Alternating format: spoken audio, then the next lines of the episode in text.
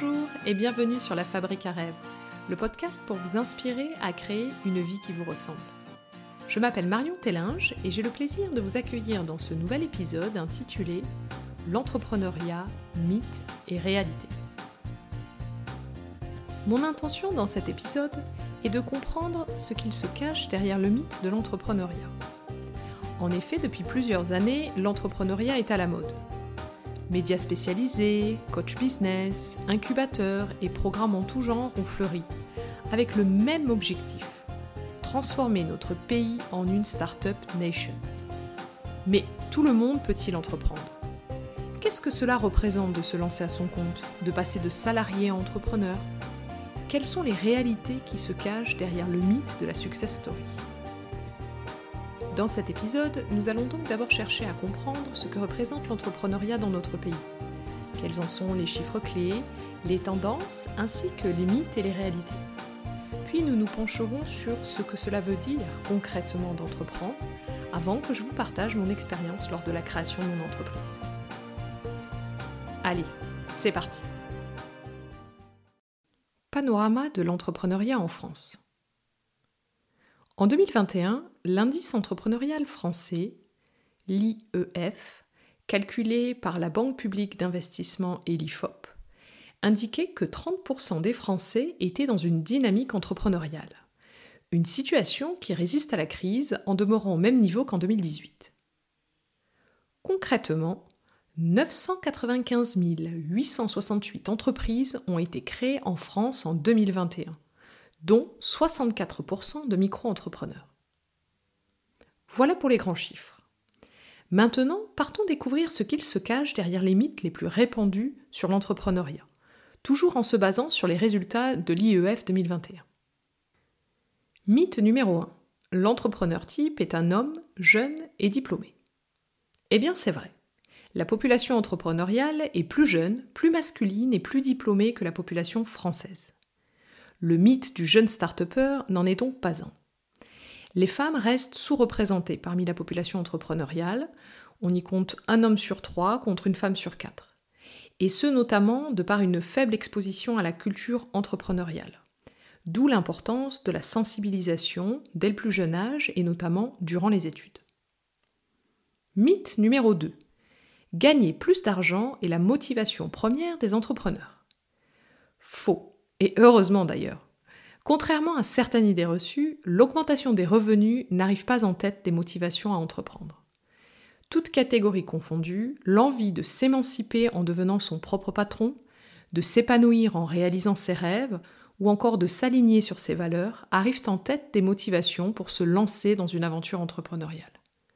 De plus, plus de 50% des porteurs de projets et deux tiers des chefs d'entreprise citent l'innovation et l'inscription dans une démarche environnementale comme des sujets qui leur tiennent particulièrement à cœur.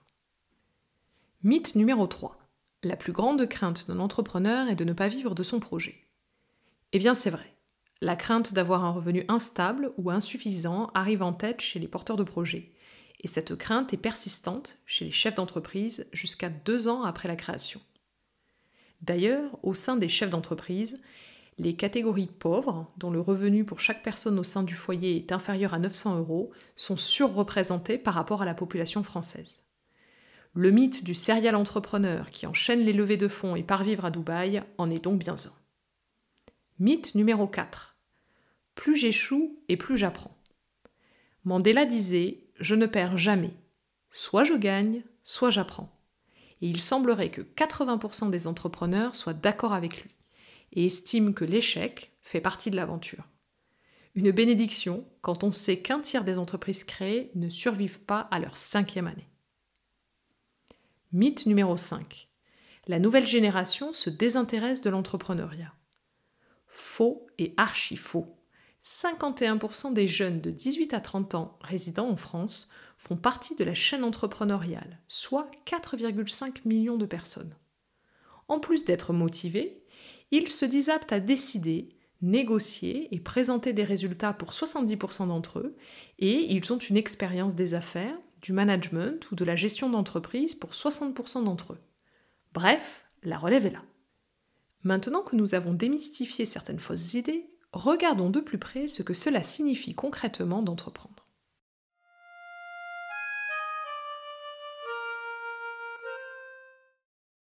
Qu'est-ce que ça veut dire entreprendre? Selon le Larousse, entreprendre, c'est commencer à exécuter une action, en général longue et complexe. En effet, si vous pensez que l'entrepreneuriat est un long fleuve tranquille, vous faites fausse route. Entreprendre, c'est un marathon. Cela demande beaucoup de temps, d'efforts, de sacrifices et de courage. Cela ne donne pas très envie, me direz-vous, et vous aurez raison.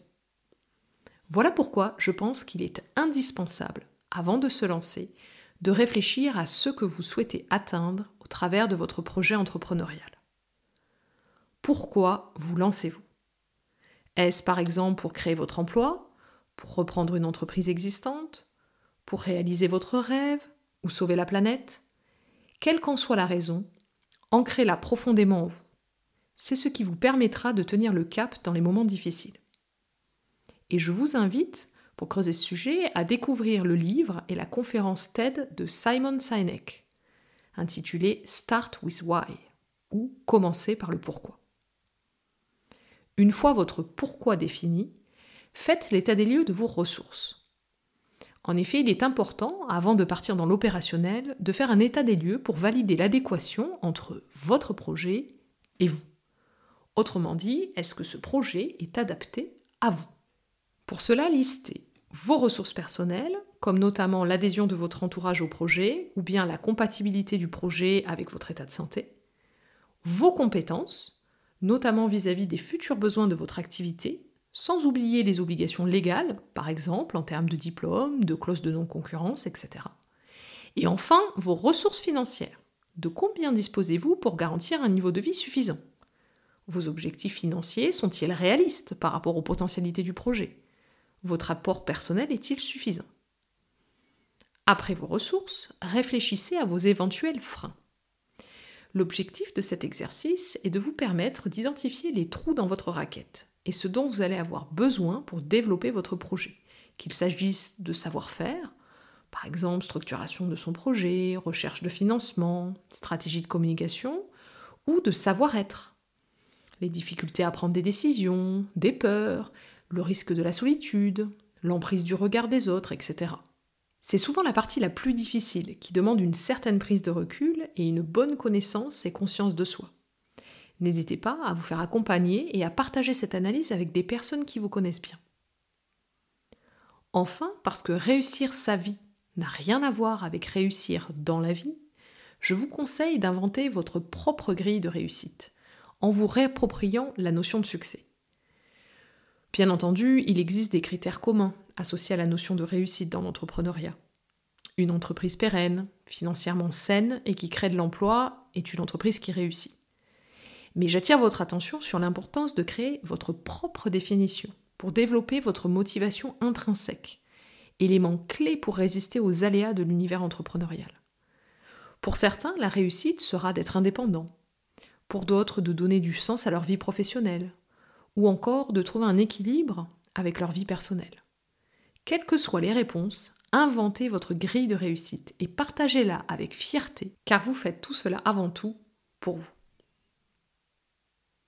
J'espère que cette partie vous aura permis d'y voir plus clair sur ce que cela représente d'entreprendre, et qu'au-delà d'une mode, l'entrepreneuriat, c'est avant tout du bon sens, de l'organisation et beaucoup de travail. Terminer, j'aimerais vous partager mon retour d'expérience en tant qu'entrepreneur et indépendante depuis plusieurs années.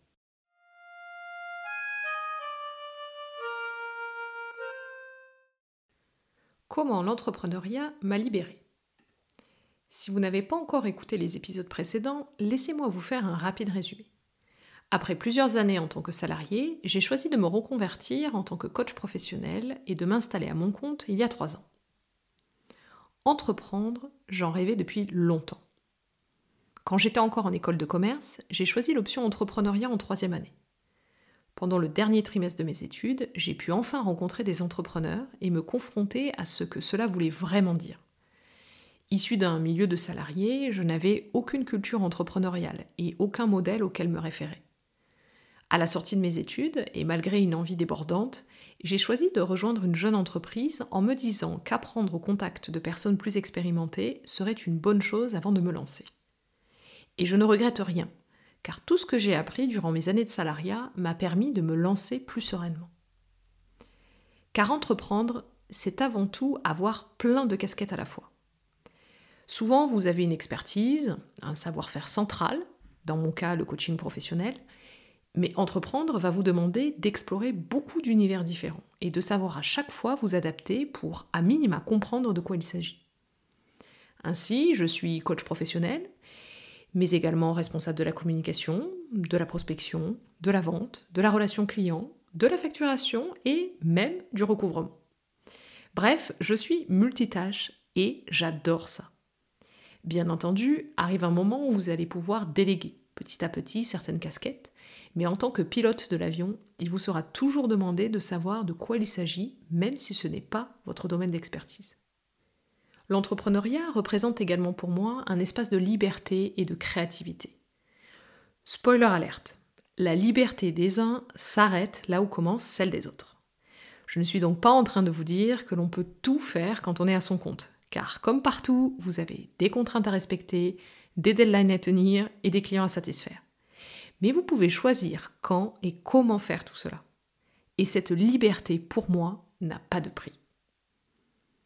Enfin, entreprendre, c'est contribuer, agir, laisser une trace.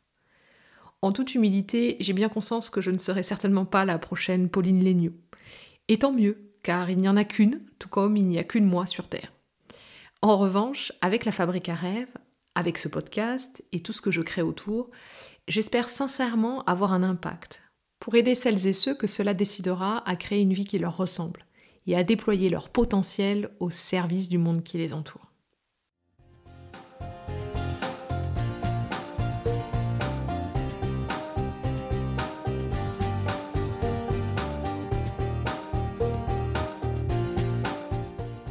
Nous arrivons à la fin de cet épisode. J'espère que vous avez passé un bon moment en ma compagnie. Je vous souhaite d'oser entreprendre si vous portez cela en vous et vous donne rendez-vous très prochainement pour un nouvel épisode. D'ici là, prenez soin de vous et du monde qui vous entoure. À bientôt!